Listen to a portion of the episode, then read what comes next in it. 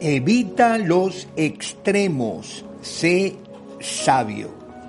Salomón continúa en su reflexión en lo denominado los sin sentidos.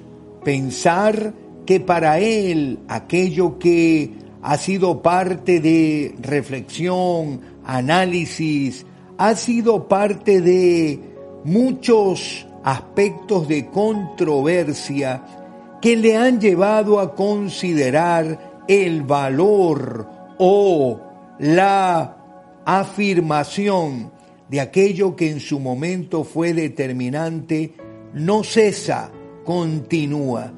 Y en medio de ello, Salomón, como el buen pintor, va elaborando aquellos cuadros en medio de esos trazos firmes que nos va mostrando.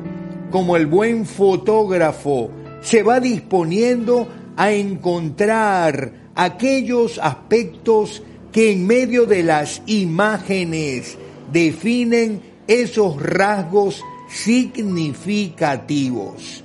Salomón no deja de observar, sigue mirando y de manera muy detenida, él ahora presta atención aquello que en su momento ha generado controversia. He visto de todo en esta vida sin sentido, incluso jóvenes buenos que mueren y personas malvadas que tienen una larga vida. Así que no seas demasiado bueno ni demasiado sabio para que destruirte a ti mismo. Estas reflexiones de Salomón nos plantean algo fundamental, nos plantean algo complejo, por cuanto Salomón al observar lo que acontece en la vida de estos jóvenes buenos que mueren prontamente y aquellos malvados que tienen una vida larga, lleva a una reflexión de inmediato. No seas demasiado bueno ni demasiado sabio. ¿Qué hay allí entonces para que Salomón se atreva a pedirlo de una manera particular? No seas demasiado bueno ni demasiado sabio. Y es que Salomón ha observado que a los demasiado buenos es fácil poder abusar de ellos. Es fácil poder aprovecharse y burlarse. Por lo tanto, solicita que esa bondad no llegue al extremo, al punto de caer en lo que él observa. Por otra parte, no seas demasiado sabio, por cuanto los que llegan a ese nivel se van a ensoberbecer van a enorgullecerse y perderán aquello que es vital para la vida cotidiana. Salomón observa entonces el peligro existente en lo que él denominaría la demasía, el demasiado. Qué contraste, sin duda, por cuanto hemos crecido pensando que lo que es demasiado siempre es algo que suma y no resta. Es algo que debemos procurar en todo sentido. Pero Salomón nos introduce en lo que en la vida siempre vamos a estar luchando. Las polarizaciones, los extremos. Y no hay duda que viviremos siempre en medio de esos extremos, cada uno de ellos queriendo llamar nuestra atención, cada uno de ellos queriendo atraparnos y vincularnos a lo que en su momento se consideraría que debe de ser. Pero mirar a Jesús siempre será el desafío. Cómo Jesús lo lidia, cómo Jesús lo enfrenta, cómo Jesús aún en medio de sus doce tiene que sobrellevar estos extremos. Mientras tenía entre los doce a los representantes de esa línea muy dura, muy fuerte, nacionalista, que procuraba la libertad a través de las armas, también tenía los representantes de aquellos que habían sido formados y educados por la tradición más fiel del judaísmo religioso, en medio del cual todo aquello que se establecía debería de honrarse, mostrando así el apego a ese aspecto fundamental. Jesús mostraría en su caminar que su apego era a los valores del reino, que su apego era a la vida, y donde la vida estuviera siendo amenazada, Él optaría por la defensa de la misma. Los extremos lastiman, los extremos hieren, los extremos dañan, terminan relaciones, no hay duda, destruyen amistades, los que en un momento fueron percibidos como bendición, cuando ya no están en lo que yo pienso o creo, alineados a estos extremos, terminan siendo relegados por cuanto no responden a esa forma de pensar o creer. El gran peligro de los extremos es que se autodefine y autoproclama como los dueños absolutos de la verdad, de aquella verdad que se defiende, de aquella verdad que se proclama, de aquella verdad en donde no hay una posibilidad de mirar la vida de otra manera. Allí, Salomón observa entonces que la demasía, el ser demasiado bueno, el ser demasiado sabio, terminará por afectar. Por otra parte, Salomón también observa algo fundamental y lo señala cuando dice, por otra parte, tampoco seas demasiado malo, no seas necio, ¿para qué morir antes de tiempo? Presta atención a estas instrucciones porque todo el que teme a Dios evitará caer en ambos extremos. No hay duda, amado, evitar los extremos siempre será sabio. Y es allí donde somos desafiados a algo determinante. Ten cuidado con tus criterios. La lógica no siempre responde.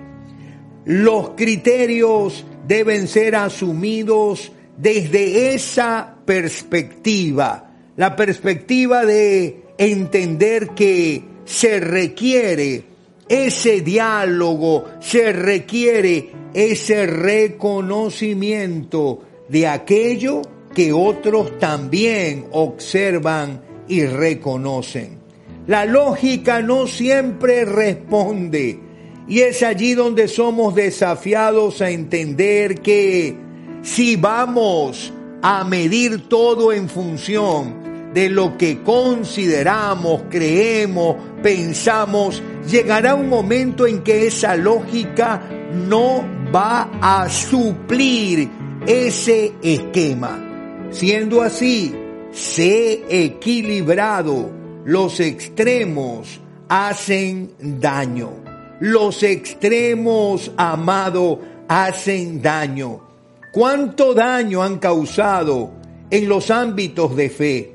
¿Cuánto daño han causado en las comunidades de fe? ¿Cuánto daño han causado en las amistades que se han cultivado?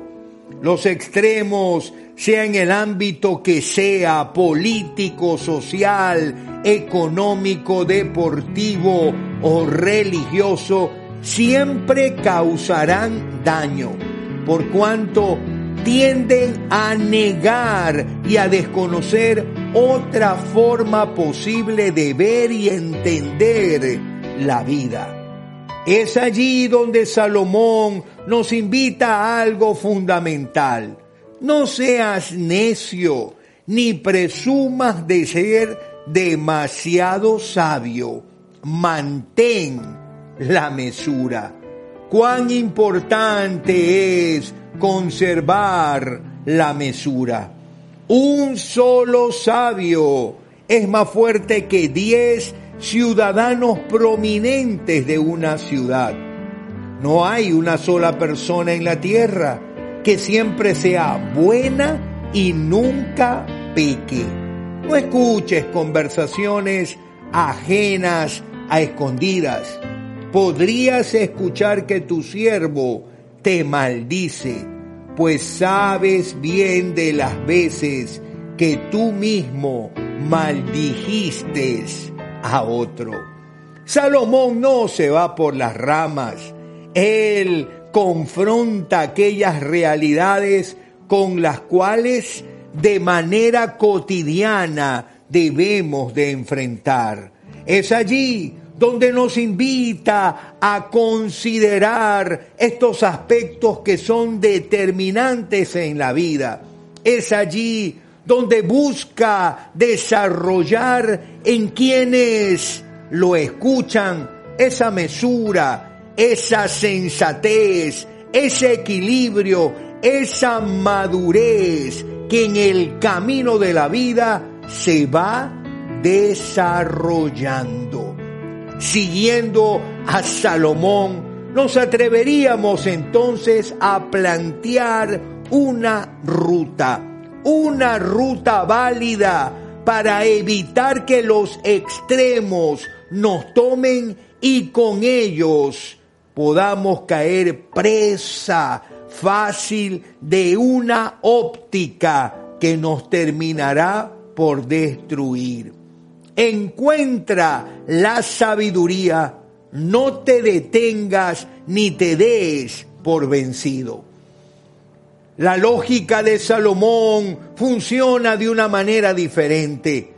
En la perspectiva clásica, el hombre busca la sabiduría. Salomón se da cuenta que la sabiduría no se busca, la sabiduría se encuentra es ella la que viene en búsqueda nuestra. Por cuanto alza la voz en las plazas, por cuanto en medio de las calles se deja escuchar, procurando que quien le preste atención pueda recibir aquello que en la vida práctica hará la diferencia. No te inclines a lo malo ni te sientas superior al necio. Un hombre sabio es humilde. Allí está la impronta que Salomón quiere mostrar. El hombre sabio es humilde, escucha, recibe consejo, respeta la opinión de otro. El hombre sabio no impone, el hombre sabio abre los espacios requeridos para que en medio de ese diálogo la sabiduría pueda ser abrazada. Escucha el consejo, sé sensato, conserva el equilibrio. Qué fundamental este consejo para un tiempo como hoy un tiempo donde los extremos seguirán allí, en virtud de querer mostrar lo que siempre se ha querido mostrar. Jesús nos muestra esa lucha por evitar los extremos. Es que para los que en su tiempo esperaban un Mesías radical que los libertara del imperio romano, Jesús fue un tibio. Jesús hablaba del amor, de la paz, y no entendía que lo que ellos querían era ser libres del imperio romano. Mientras tanto, para los otros que se encontraban en el extremo adverso a los radicales nacionalistas, Jesús no entendía las dinámicas, las dinámicas por cuanto no las respetaba, no respetaba aquello que para ellos era determinante. Por lo tanto, entonces Jesús tampoco los podía representar ni ser el Mesías esperado.